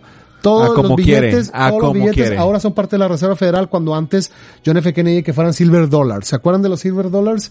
Bueno, mueren con John F. Kennedy y pasan a ser eh, de la Reserva Federal. Y recuerden que el edificio de la Reserva Federal es privado. Estamos hablando que 10 personas en el mundo imprimen el dinero de Estados Unidos. Imprimen los dólares de todo el mundo. 10 personas. 15 máximo si quieres. Y ese edificio es privado. Ni siquiera si Jesús vuelve a venir a la tierra, si en la No segunda tienes- venida de Jesús, no puede entrar. dinos la verdad, ¿te No. dieron acceso Yo sí no tengo te- acceso, pero... Porque eres pero- Jesús. No, soy el del futuro.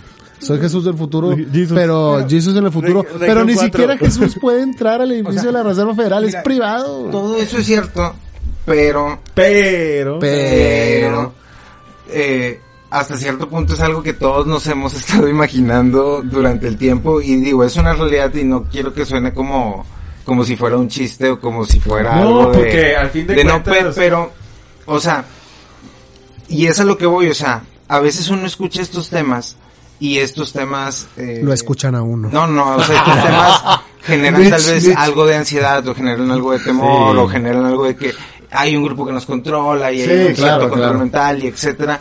Y, Y y sí hay. importa hasta cierto punto, pero realmente no importa, ¿no? Y parte de que nos estemos... O sea, todo el capítulo llevas diciendo que no importa No, ahí nada. voy, ahí voy. Está bien, porque traes ese idealismo de desapego. Es- ¿Sabes qué? Nada más pasemos por el mundo y No, estemos, sea, estemos. Es, es como, por ejemplo, uno tal vez escucha esas cosas El y, y quiere cambiar el mundo y, y desea que las cosas no sean así y etcétera, pero eso es nada más el resultado de acciones a través de los siglos de grupos de personas en ciertos lugares geográficos, este, y la forma, la única forma como de combatir eso, de trabajar eso, eh, que te lo cuentan en cualquier tipo de, de película, eh, que tenga algún tipo de clave iniciática, como Pinocho, eh, por dar un ejemplo. Oh, muchísimas, como la, Este- como la que hablamos ahorita de la historia sin fin, de, de donde como, estrelló. o como es el camino de Anakin eh, Skywalker, etcétera. O muchísimas películas de Jim Carrey. Bueno, no, no, no iniciáticas, pero que hablan de temas ahí, por ejemplo, la de, la de, que nos ven desde la luna, ¿cómo se llamaba esa película? Truman Show. The Truman Show, no sé si la De- vieron de de- Jim Carrey. Está bueno. Está buena. Bueno, sigue Normie. Eh, Que esa película de Jim Carrey, que, que después vamos a hablar, para todos los que ya vieron el capítulo 2, guiño, guiño, saben, saben de Jim Carrey, Pero, pues hablando de todo el Hay que conocimiento que, invitarlo, hay que tienen, invitarlo. Jim Carrey siga, Norma. Eh, que te decía de que te lo muestran todo este tipo de películas con algo de, de contenido iniciático como Odisea en el espacio, Pinocho, eh, la saga de Anakin Skywalker. O sea, que hay tres eh, tres etapas para conectarte como eh, con el mundo para descubrir, ¿no? O sea, eh, la primera es como buscar ese, ese consuelo, ¿no? De que el poder sentirse bien, por eso la gente va a la iglesia, es parte de una religión, es parte de una comunidad, etcétera, ¿no? Lo primero es como eh, tener las herramientas para poder coexistir en este Claro. sueño que nos estamos imaginando todos. La segunda parte sería como te conectas con tu yo superior, o sea, cómo encuentras realmente quién eres y qué es lo que vienes a hacer en esta vaya simulación. Paréntesis, ¿se puede encontrar? ¿Saber en realidad tu propósito o Fíjate, el- algo, lo que te crearon? algo de lo que comentan así rápido, para no movernos del tema del, de, en el que va en el número 2. En el número dos. Muchos de los de los que consumen la sustancia, el mayor, el DMT, ya sea en el sapo, en la ayahuasca y no sé qué en otras. En el otras- 5 meo de MT, como en el bufo alvarius. Llegan a, a preguntarle que, que si ven, les dice el chamán que si vieron a Dios y todos dicen que sí. Ya. Y les dice, ¿y quién es Dios? ¿Quién es Dios? Claro. Y le dice yo. Y todos tienen la misma respuesta. Es algo, es algo muy loco, ¿no? Interesante, decir, es algo o sea, realmente ven a Dios y saben que Dios eres tú. Bueno, Pero dentro de la simulación es algo, que- es algo muy interesante y, y qué bueno que lo mencionas. así, Estamos en un estado porque- alterado de no, no, no, conciencia. porque tal vez cuando las personas escuchan eso y ahorita hay, hay mucho contenido a través de internet que te habla acerca de eso. Sí. El yo soy, yo soy, yo soy, tú eres Dios, I am, etcétera, tu voluntad, bla, bla, bla. Pues es y a veces, y a tal vez, a veces uno. si no estás tú, ¿dónde está Déjalo, Dios? No, o sea, si no estás tú, ya no hay Dios para ti. Porque si no estás... Pues es que si no estás ya no hay nada. Entonces, sí, sí, sí, pero- entonces ¿dónde eh, o sea, a lo que voy es, alguien lo puede escuchar y tal vez, si no, eh, dependiendo del tipo de herramientas que tenga y Ajá. dependiendo de qué tan conectado esté con, digamos, su yo real o su misión en el universo, o lo que viene a experimentar, etcétera, eh, lo puede ver desde una, desde parado desde el egocentrismo, ¿no? Como decir, yo soy Dios, yo puedo Es hacer todo lo que ca- quiera cada y, quien- y desconectarse de lo que realmente es. ¿Por qué? Porque, o sea, Pero al fin de cuentas, al final del día, tú- ese tú- yo soy, ese yo soy, ese yo soy Dios, es como si una célula del cuerpo dijera, no mames, yo soy un humano. O sea, no, güey, eres una célula. Ya. O sea, eres parte No, pero creo de- que- o sea, pero que es- dentro de ti está toda la información que puede, o sea, que toda la información almacenable para poder ser un, hacer un ser humano, o sea, o cómo funciona un ser humano, pero, Sí, pero, el, ser no humano puede, el ser humano puede vivir sin esa célula. Esa es la diferencia. Que un Dios, lo que se refiere Mario, es que un Dios no puede vivir sin un ser, sin el ser humano mismo. Porque cuando el ser humano se va, deja de estar, deja de El Dios- existir, el Dios deja para de él. existir el mundo de la simulación, Dios, ¿Su todo Dios? para él. Para su él. Dios, exactamente. Entonces al momento en que te responden que ellos son Dios, ellos mismos, yo creo que, pues, o sea, ¿Qué es Dios? pues, eh, ver, co- ¿qué- eh, o sea, qué es, es es- Dios? es algo que da miedo porque no miedo, miedo y esperanza porque serías tú el creador de la simulación. Si dices que tú eres Dios, no pues ser. tú eres el, el programador de esta simulación. En simulación, o sea, porque lo podemos dividir. Si tú dices que yo soy Dios en la simulación, yo mismo me programé, yo mismo programé esta simulación y todo esto es parte de mi programación. Pero si no es una simulación, entonces O sea, sí, pero toma en cuenta que, o sea, sí, pero multiplicado por 8 billones de personas.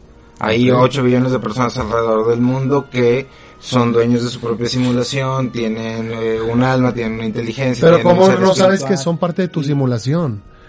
Que tú las estás inventando aunque no las todos tienen el conozcas. poder de crear, todos imaginan cosas y las cosas van cambiando conforme se las van imaginando, por eso la sociedad ahorita es de una manera y Ah, hace claro. 200 años era de otra y hace 500 años era de otra y hace 3, eh, 4000, 5000 años tenían tecnologías más avanzadas que las nuestras y fueron Claro. Yo, desapareciendo. yo algo de lo que he aprendido, y se lo ha aprendido Luis, es, y de muchos de los que hemos leído en los libros, es no te claves con una religión o con algo. No. Estudia todas las que puedas y aprende de todas.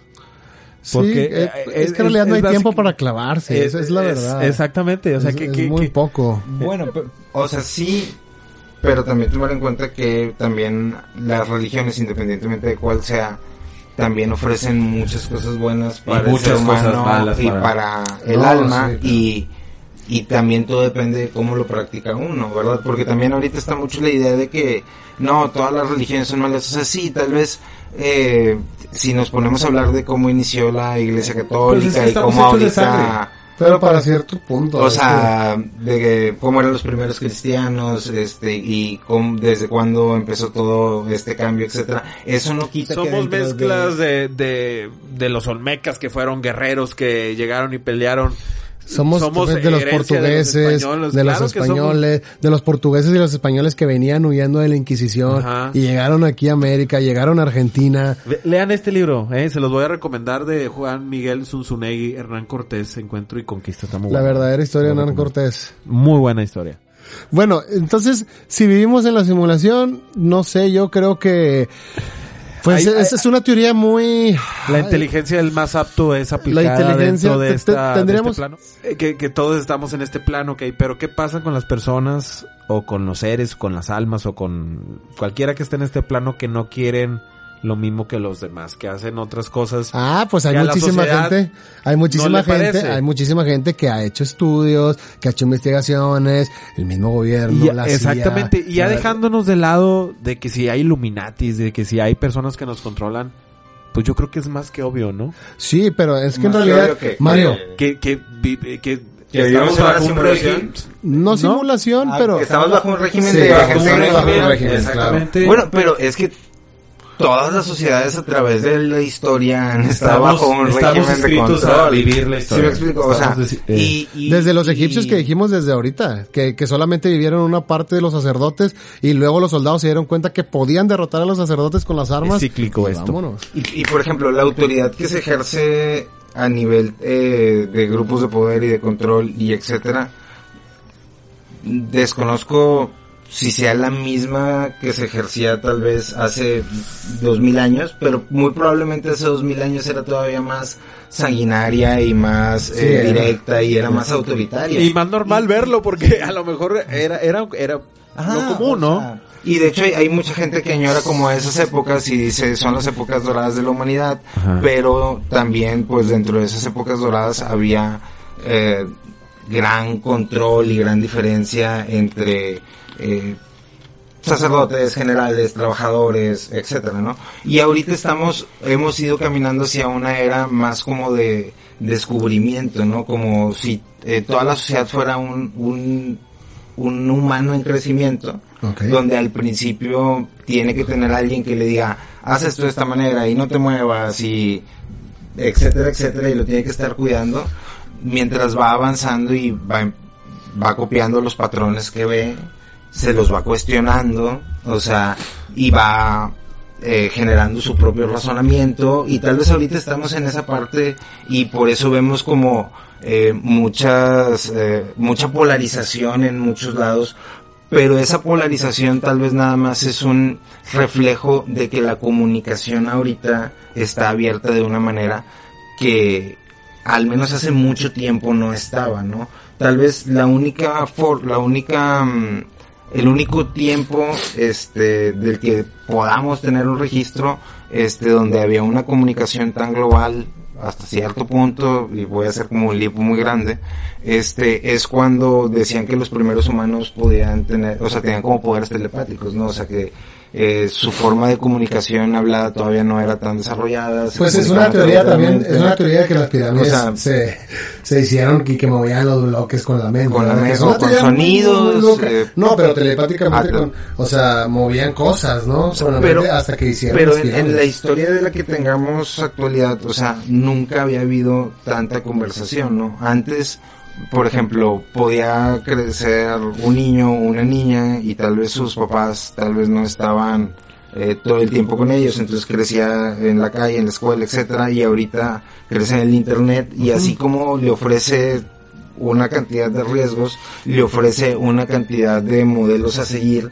este que tal vez si no los tiene en la casa eh, los puede ver ahí y, y lo digo en un buen sentido, ¿no? O sea, tal vez no niños, pero adolescentes, jóvenes, eh, mismos adultos, o sea que a través de programas de YouTube, eh, videos de TikTok, de Instagram, de fotografías, de todo tipo de influencers, desde los que tienen 5000 seguidores hasta los que tienen millones, eh, encuentran validación en, este- en el poder controlar la mente, porque también recordemos que a muchas personas les, cu- les cuesta, y a, y a todos, a, a todos hasta cierto punto no- hemos tenido momentos donde nos cuesta mucho lidiar con nuestros pensamientos. Entonces, gracias a toda esta comunicación, que muchas personas puedan ver como el, el sentir validadas sus ideas o el decir, oye, ¿sabes qué? No estoy tan perdido, etcétera. O sea, va llevando a las personas o a la humanidad o a esa conciencia en colectivo como a empezar a cuestionarse todo lo que hay y decir, oye, si quiero esto, no quiero esto, eh, y cómo lo vamos a transformar, ¿no? Entonces, y es lo que decía hace rato como de, de las tres etapas, ¿no? Que la primera es como el primero tener las herramientas para encontrar, encontrar algún consuelo, un lugar en este mundo y, y poder eh, convivir con tu cuerpo, tu mente, tu alma, espíritu, etcétera. Después es como conectarte con eh, tu yo superior para saber qué es tu función y, y lo que vienes a hacer aquí. O sea, y ya después vendría a llegar a, a conectarse con el cosmos o, o con el universo, con esa, o sea, o que esa célula se termine de conectar con el, el ser humano, ¿no? De, de la respuesta a todas esas preguntas o, o a tener todos esos cuestionamientos es que han salido todas estas escuelas de pensamiento a través del tiempo. Y ahorita que hablaban hace rato de todos como los temas de iniciación eh, y que mencionaban cómo eh, a través de las traducciones tal vez se perdía el contenido, etcétera, me quedé pensando en lo que platicamos el capítulo pasado, eh, que hablabas de cómo la guerra mundial o la segunda guerra mundial este precedió, o sea, más bien dicho, que antes de la Segunda Guerra Mundial este hubo mucho movimiento de muchos grupos ocultistas, este, muchos grupos secretos como la Sociedad Blim y que algunos Los querían hacer máquinas, Thule. los Thule querían hacer, eh, hicieron expediciones a la Antártica, etcétera, ¿no? Entonces, Todos buscando ese ese conocimiento o poder oculto que se puede que se puede Sí, o como Ajá, que pues la es que- leyenda esta que Hitler estaba buscando la lanza de Longinos, que la lanza de Longinos es lo que quien la tenga va a tener El el, santo control del El centro de la. Tierra, también Pero acuérdate que me- dijimos que querían encontrar el centro de la Tierra a través de los agujeros de los polos que Pero no sabemos si están. Fíjate cómo, por ejemplo, pasa eso, esta sociedad alemana se queda con, con todo este conocimiento y una vez estando en el poder empiezan a cazar a todos estos ocultistas y los empiezan a, eh, a matar, A buscar, y, claro. este, encarcelar, etcétera. Este, prohíben todas esas prácticas, ellos son los únicos que se quedan con estas prácticas como para utilizarlas al poder y después pierden la guerra. Países aliados. pierden la guerra, eh, Estados Unidos siendo uno de los ganadores de esta guerra, lo que hace es se lleva de a muchos científicos o a mucho eh, poder intelectual de la Alemania nazi se le lleva a Estados Unidos y empieza a formar eh, estas otras eh, algunas organizaciones como la NASA, como la CIA, eh, y me llama mucho la atención, o sea, este, como por ejemplo, empezando con los egipcios era más como un tema de conocimiento, un conocimiento prohibido, oculto, tal vez algo pasó en la tierra y ya no todos pueden tener este tipo de conocimiento porque no todos tienen la capacidad de usarlo, entonces hay que No cuidarlo, todos, claro. se va pasando, llega un momento donde ese conocimiento vuelve a resurgir, donde ese conocimiento vuelve a resurgir, gobiernos lo acaparan, pasa de manos de gobierno ese conocimiento y luego ese conocimiento ya corrompido empieza a conocerse de otra manera, Sí, ¿no? claro. Porque me llama mucho Lo la que pasó en atención Halloween, lo que pasó los- en Halloween, ¿te acuerdas? los experimentos de la CIA, o sea, eh, como por ejemplo el MK Ultra o, o estos experimentos de los campos de visualización, o sea, cómo son al final del día cosas que hablan religiones antiguas, ¿no? O sea, Un ejemplo. eh, un ejemplo, hay, hay mm, experimentos en la CIA donde agarraban individuos y lo que hacían, eh, el proyecto creo que se llamaba Stargates. Ok. Stargate, ¿no? Entonces agarraban a un individuo y Ya me prendí. lo ponían en, lo ponían en un cuarto, le ponían algunas frecuencias, algunas notas musicales Ajá. y le empezaban a preguntar acerca de cosas, ¿no? Empezaban con qué son estas imágenes, qué imágenes ¿Con la música aquí? sonando? Con la música de fondo, ¿no? Ok. O las frecuencias, a lo mejor no música, Ajá, frecuencias. frecuencias, sonidos, son sonidos Sí. binaurales, ¿no? Ok, ok. Este, y las empezaban a entrenar para que estas personas pudieran proyectar en su mente eh, cosas que estaban pasando en otros lados del mundo, ¿no? Ah. Para empezarlos a entrenar como espías durante toda esta guerra ¿Cómo se llama fría. lo que, lo que O sea, la telepatía? Pero estás hablando, es- estás Pero, a, ver si entendí, ¿cómo- espérate, a ver si entendí. Estás diciendo que el gobierno empezó a entrenar a la gente para poder hacer soldados, para que espiaran, No lo estoy diciendo yo, lo dicen los documentos de la CIA. o sea, para que espiaran a través de eh, pues ejercicios o actividades telepáticas. Estamos, estamos hablando, estamos hablando de todos los experimentos que hizo, O sea, el proyecto se llama. Stargate, Ajá. Pero- es uno de los experimentos. pero a lo que va, a lo que vamos es que eh, lo, lo hizo la, la Unión Soviética en su tiempo, lo- También. hicieron esos pe- experimentos, expediciones, y estás hablando de que la CIA eh, en, en los documentos, eh, me imagino que Sí, que sacaron hace algún tiempo. Hay públicos, hay Son- documentos son- son públicos. documentos Hay públicos. documentos- de hecho, en uno, en uno de esos documentos mencionan a. Jacobo Greenberg. Dios o sea, y, y- santo. y hace poquito como que volvió a salir mucho el tema de Jacobo Greenberg porque eh, creo que el año pasado, hace dos años, la CIA sacó como al- algunos documentos, entre esos documentos veía, venía lo del proyecto Stargate, eh, y mencionaban a Jacobo Greenberg. Ok, O sea, entonces el, el Jacobo es- fue parte o fue pionero sin saberlo del, de las ideas o de los fundamentos del proyecto Stargate que dices que entrenaban a los soldados para espiar a través. Bueno. Pero ¿cómo espiaban? ¿Cómo espiaban? Cuenta. por no, medio de la o sea, telepatía. Es, es, por ¿Pero ejemplo, tipo ah, Stranger Things. ¿Cómo? Es que O no, sea, no vi.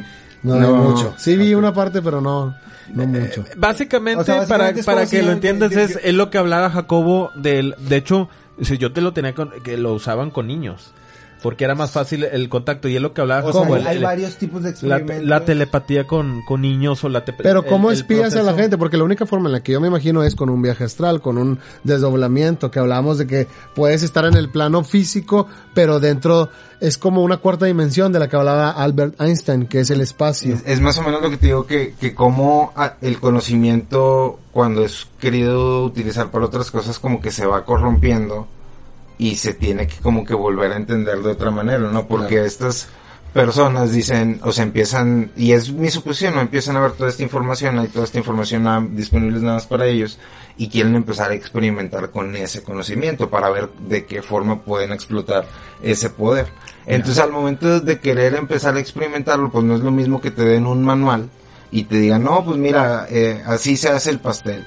A que tú tengas la experiencia de hacer el pastel, ¿no? Como ahorita hay muchas personas que dicen que ven cosas o sienten cosas o pueden leer cartas o, o etcétera y, y muy probablemente tengan al- algún tipo de clarividencia pero el hecho de, de que tengan esa clarividencia no significa necesariamente que sepan qué significan las cosas no y de ahí es donde vienen como muchos tipos de charlatanes eh, que que tal vez que uno como que se le hace difícil porque dice oye como que sí trae algo pero no no trae no Es, es como, sea, es como lo que hablamos del área 51, que es un área pues eh, muy secreta, Misteriosa, que realmente no misteriosa. sabemos, pero bueno, se- se- está la teoría de que muchas naves extraterrestres y seres de otros Pero, de ¿tú- otros tú- tú planetas ¿Crees que sean extraterrestres de verdad? Mira, fíjate que hay un- ¿por qué, está- porque nada más Estados Unidos es el único país que tiene extraterrestres? Hay una entrevista que le hacen a una reportera muy famosa que, que ha estado estudiando y tiene varios libros eh, sobre el Área 51, Annie Jacobsen se llama. Dentro de esta entrevista, ella platica que realmente lo que se encuentra en el Área 51 pues es armamento de Tecnología. de tecnología de hace vein- de 25 años atrás, más bien que se creó 25 años antes de que salga a, la luz. Son naves eh, con poderes de, de fuerza hipersónica, este, armas de destrucción masiva. O sea, Pero todo estoy lo que, seguro se que, tienen de más atrás. Hay cosas de hace 50 años que tienen ahí. Claro, vaya, ni- es, un, es lugar donde se de- desarrolla la tecnología, pero lo más interesante es que dice, le preguntan por los seres que, que se pueden encontrar de... Pensé que ibas a decir, lo más interesante es que le preguntan por el set de la luna, donde grabó Stanley Kubrick. Ahí No, está. Ese, ese está en Arizona. ¿no? está- No, pues se supone que está en el Área 51 En el 51, también, por eso no puedes entrar. Ahí Pues- están los cráteres lunares que se supone que se ven en el video del anunizaje, por eso está tan secreto también. Pues tendría... Pero bueno, le preguntan que- por que los investigar. alienígenas. sí. Le pregunta por, por los alienígenas, por los seres que tienen ahí, este, y ella, pues dice que no son seres de otros planetas, que son eh, personas de este planeta, seres que pueden ser eh, incluso niños, que hacen experimento con ellos para poder eh, utilizar las nuevas tec- tecnologías. Según que, que ellos crearon los extraterrestres, ¿no? Bueno, lo que ella comenta en este libro es que los seres que crearon son seres humanos modificados Que no son alienígenas. no son seres de otras partes, son de aquí. Somos nosotros. Somos nos nosotros mismos modificados y es lo que hemos estado hablando con eh, de la Unión Soviética que son experimentos para explotarlos, ¿no? Y, y, y crear superhumanos. ¿Y para qué? Pues para Con la más guerra, para, Lo que querían los, los este grupo El de, poder, ¿no? de alemanes ultranacionalistas, El ¿no? poder, ¿no? Crear el misión. superhumano. Pero ¿para qué? ¿Qué, qué es lo que quieren? ¿El superhumano pues es que que qué? Eso, eso, eso muy probablemente es como parte de toda esta desconexión que tenemos. Recuerda que la guerra, la guerra la vas a ganar cuando conoces a tu, por eso se dice siempre conoce a, o sea, ten a tus amigos cerca, pero a tus enemigos más, ¿no? Para poder conocerlos, poder ganar la guerra. Pero la creación de superhumano, pues yo creo que sería Por eso son nuestra secretos, Luis. destrucción. ¿Para qué quieres un superhumano que puedas ser mejor que todos y que tenga más conocimiento que todos y sea superior a todos? ¿Por qué, por qué los nazis cre- querían crear un superhumano? ¿Con qué sentido? Pues como los que- sumerios. Es lo que Bueno. te pregunto, y yo. Y no, y sí, sí, sí, es lo que yo pregunto. Como los Anunnaki.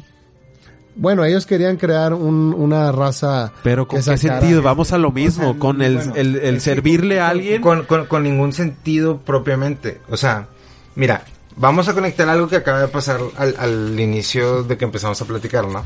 Eh, al principio Luis mencionaba, eh, cuando hablábamos de, de la simulación, Luis mencionaba el hecho de que él se rehusaba a creer que fueran un ser el que nos estaba imaginando y que él no estaba en control de sus ideas y etcétera, etcétera, ¿no?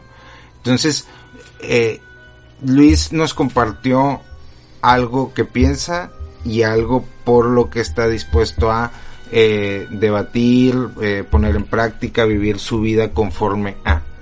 Y eso es lo que él está creando y es lo que él está proyectando para su vida y alrededor de su vida. ¿Sí? Así como él tiene esa capacidad de crear y de proyectar su realidad, así hay 8 billones de personas que pueden hacer eso, tienen la capacidad de hacer eso. Tal vez de las 8 billones de personas, pues no todas nacen con esa capacidad, es algo que se va desarrollando, por eso existen muchas escuelas de Y pensamiento. si, te- y si- y todo lo que estás diciendo está solamente en mi conciencia y en mi mente y no y no hay nada más Y- que eso Y por ejemplo, importa cierto punto sí, porque tal vez es algo que, que necesitas ¿Y por qué? eh, debatir, Ajá. escuchar, eh, cuestionarte, como todas las personas que tal vez estén escuchando esto, o tal vez es algo que puedan decir, ¿sabes qué, güey? Yo necesito desechar esas o ideas. sea qué me porque dice no- qué me dice a no mí que esto es colectivo Sí, es, es lo que yo siempre te he dicho. O sea, ¿Puedes hacer un ser vivo tú solo? ¿O necesitas a alguien más para poder hacer un ser vivo? necesito de ti para hacer un De mí no. De mí no necesitas. Bueno, pero pues No estás consciente De ti no estoy consciente. pienso. Porque yo te estoy creando en mi en mi en mi en tu mente, en mi mente en tu simulación. yo te est- yo estoy creando un olor de ti yo estoy Ajá, creando una imagen de Probablemente ti como tú me veas no es igual a como me vea Luis. Claro. Entonces tú Pues me yo estás- siempre me lo he preguntado. Tú me estás creando, pero espérate, tú me estás creando de una forma Tu verde y es mi me verde. está creando de otra pero eso no implica güey que Que tenga que- no exista si me explico o sea hay algo aquí No. que existe Mm. Y que está conviviendo con ustedes y ustedes lo están creando de la forma que cada uno de ustedes lo percibe güey. pues eso puede ser pero una y eso, es a, simulación y eso es a lo que me refiero creada con- por hay mi 8 mente. billones de personas proyectando creando tal vez o muy probablemente sin el control de todo eso. Tal No vez una- unas más que No otras, fin, unas más que otras Es y que esas unas de los ocho atraen, millones- atraen y succionan el poder de todos los Dentro- pinches- de todos los borregos y de todas las personas que no les importa y por eso hay quienes pueden al, eh, ¿Existe el infinito para ti? Sí. Entonces, eh, no hay una limitación en nada. En tu conciencia. ¿Te limita algo? ¿Hay algo en creer? ¿O crees que no hay límites? Porque va derivado de la, del infinito. O sea, creer que no haya límites no es lo mismo que creer que pueda hacer todo. O sea, obviamente, eh, al, al saber ¿Por qué que no? no? al saber que no hay límites, puedo estar consciente de mis propios límites. ¿La conciencia tiene límites? ¿Tu No, pues, Pa- Pachita lo demostró. Que podía hacer todo, que podía o mucho, muchísimas cosas. ¿no? Entonces, en- dentro del infinito Vivían todo dentro de posible. esa, ese estado de conciencia. O hay un límite. De, de, de, de decir, hasta aquí esto es... ya después de esto ya no hay nada. Teóricamente todo es posible y todo está Infinito. pasando. O sea, hace- em- ima- Imaginemos, vámonos a algo material, imaginémonos esto. ¿Esto es lo más chico que hay o hay más, algo más chico de lo Siempre más chico? hay ¿O algo un- más hay un- tan grande. El quark, que el no quark. lo puedes llegar a ver, Y tan, tan corto chico. que no lo puedes. El quark.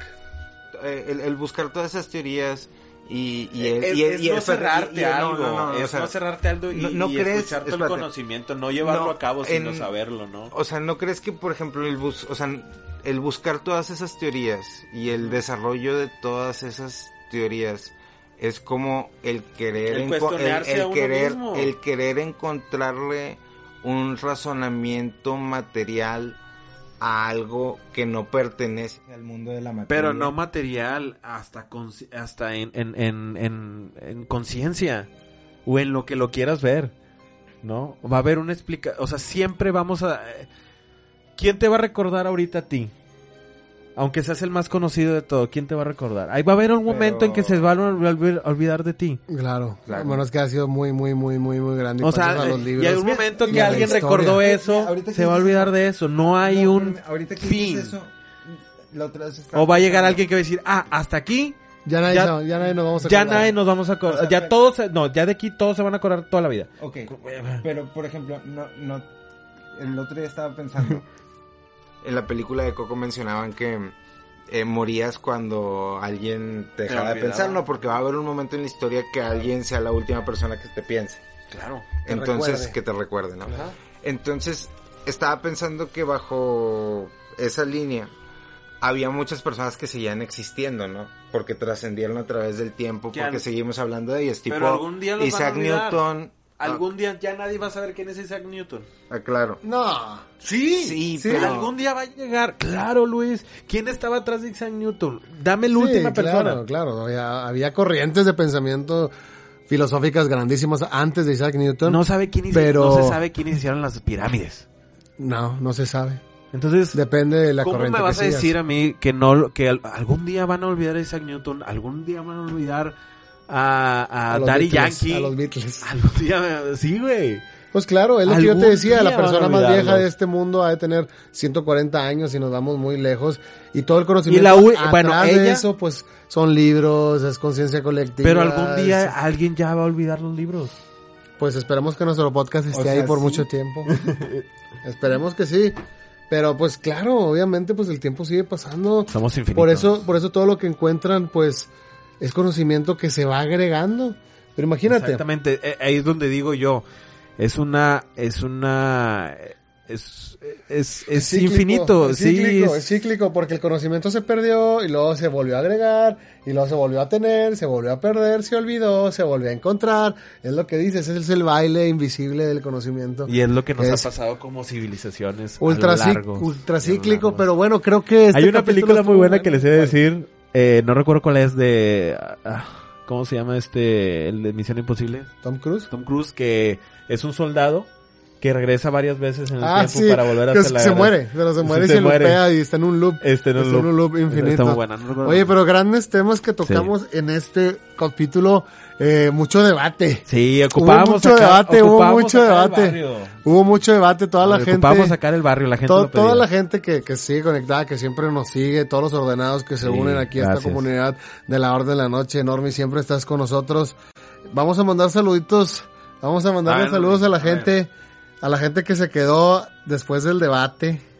Sí, Y, gracias a toda la gente que sigue compartiendo, nos sigue viendo por todas las plataformas, este, eh, YouTube, TikTok, eh, Instagram. Comenten, mandan los mensajes, sí los leemos. Mira, Norby ya se está metiendo a leer los mensajes. Normi, vamos a leer unos mensajes. Aquí dice, ustedes son la cotorriza de los intelectuales. Se les agradece, hagamos los famosos. Qué buen contenido. Una plática y algo más 6146. Muchas gracias. En realidad yo nunca he visto la cotorriza, entonces no, no sé. muy ¿Está padre, buena? está buena. Está buena, sí, sí, Yo sí. nunca la he visto, pero muchas gracias por el comentario. Dice... Horas de risa. JGAR 6007. Los conocí hoy, disfruté mucho este podcast. Me gustaría mucho, ya que pidieron opinión, escuchar hablar acerca de la teoría de la tierra de la tierra hueca. Uy, pues que Mira, existen Luis, está la civilizaciones. Atlántida. existen- mira, existen civilizaciones dentro de la tierra. ¿Eh? No, No, son civilización Atlántida. No, no, no, o sea, digo, hay muchos temas Ah, que muchos temas que nos han pedido. terminar, hombre. No, no. Es que el mito Hay de la Atlántida, que que el mito de la. Atlántida, a mí lo que me gusta del mito de la Atlántida es cómo castigaron a hueca. Poseidón, cómo castigó Zeus a Poseidón Sí. por haberse, pues, eh, alejado de los dioses y creer que, es que, Y, el, o sea, y ahí- imagínate, Que- el hígado creía que era el humano. sí, pero imagínate, imagínate en esos Bueno. momentos que cuenta, que cuenta la historia, o qué sería la mitología que La cuenta, mitología La griega. que- mitología griega. que los dioses se repartieron el mundo. Los dioses se- repartieron el mundo y en esa repartición del mundo a Poseidón le tocó el mar. Y le dieron una isla más grande que el continente africano, que era la Atlántida, donde él puso su templo Ajá. y se resguardó con unos anillos de tierra y unos anillos de mar. Tuvo 10 hijos. Su primer hijo, que fue Atlas, le, le- le dio el nombre a la Atlántida. Crecieron tanto en conocimiento, crecieron tanto en arquitectura, crecieron tanto como civilización que dijeron, no necesitamos esos dioses, nosotros podemos con nosotros mismos. Y ahí fue donde Zeus dijo, no señor, Haz tu propia tierra. no señor, y los hundió. Hundió a la Atlántida y la Atlántida ahorita está bajo el agua, no sabemos dónde, dicen que está ahí en el estrecho de Gibraltar, donde están este, el- las pirámides estas de Hércules, las pirámides, las, los pilares de Hércules, pero pues, no sé, ¿tú crees que la Atlántida exista que esté abajo del agua? Pues de, de- lo que sí sé es que estamos repitiendo la historia y mucho más rápido Claro. que, que ellos, entonces tendremos la misma, la misma, ¿cómo se dice? Estaría bien hablar del transhumanismo, ¿no, güey? O sea, tal vez ese sea como el pecado Más grande. hacia el que... Hay muchos temas, ¿Qué es lo que les comento. la gente? Hay muchos No, temas que, este- que queremos dos. platicar. La tierra plana, la tierra plana, Luis, este, la luna Hueca. eh, la luna hueca. La luna hueca también, como la película de Jim Carrey, esta la de Truman, Truman Show, Show. que nos Ajá. vigilan desde la luna, ¿no? ¿Qué dicen los, con los, los muchos ordenados? temas, muchos temas muy buenos. El, ¿Quién es? Lelo, lelo. Alexis Astral 2788. Bien astral que andas, hermano. Alexis Astral. Acaban de ganar un suscriptor más. La neta necesitaba un podcast así para mi mente conspiranoie. Ahora sí ya nos van, Gracias, así ya no nos tacharán de locos. Ojalá algún día hablen de Aleister Crowley. Pues hemos hablado. Ya hemos muchísimo. hablar, sí. Hemos hablado muchísimo de ese Crowley. ¿Qué más hay por ahí?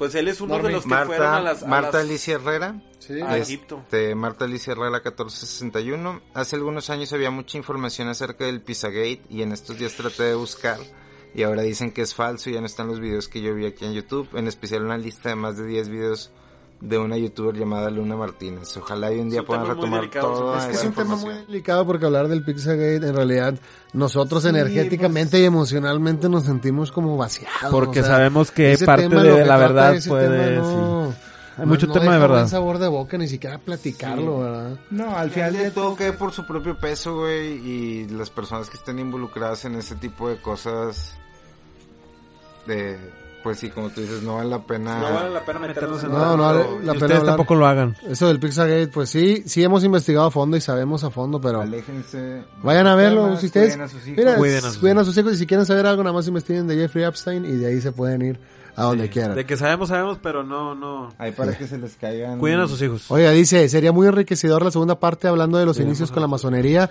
Ya estuvimos hablando con la, de la masonería de todos los inicios del capítulo pasado de sociedades para que vayas. El Buba 935 dice los integrantes famosos e intelectuales que pertenecen. Ya quiero parte 2 del capítulo de los Illuminati. Hay parte 2. El La gente, dos. el capítulo 2 ya la gente ya lo estuvo Pero no, no, no es de los Illuminati, ¿o sí? Sí, de los Illuminati en la industria musical es el capítulo Ah, 2. yo pensé que estás hablando del, del capítulo que está No, de sociedades, no. oculto.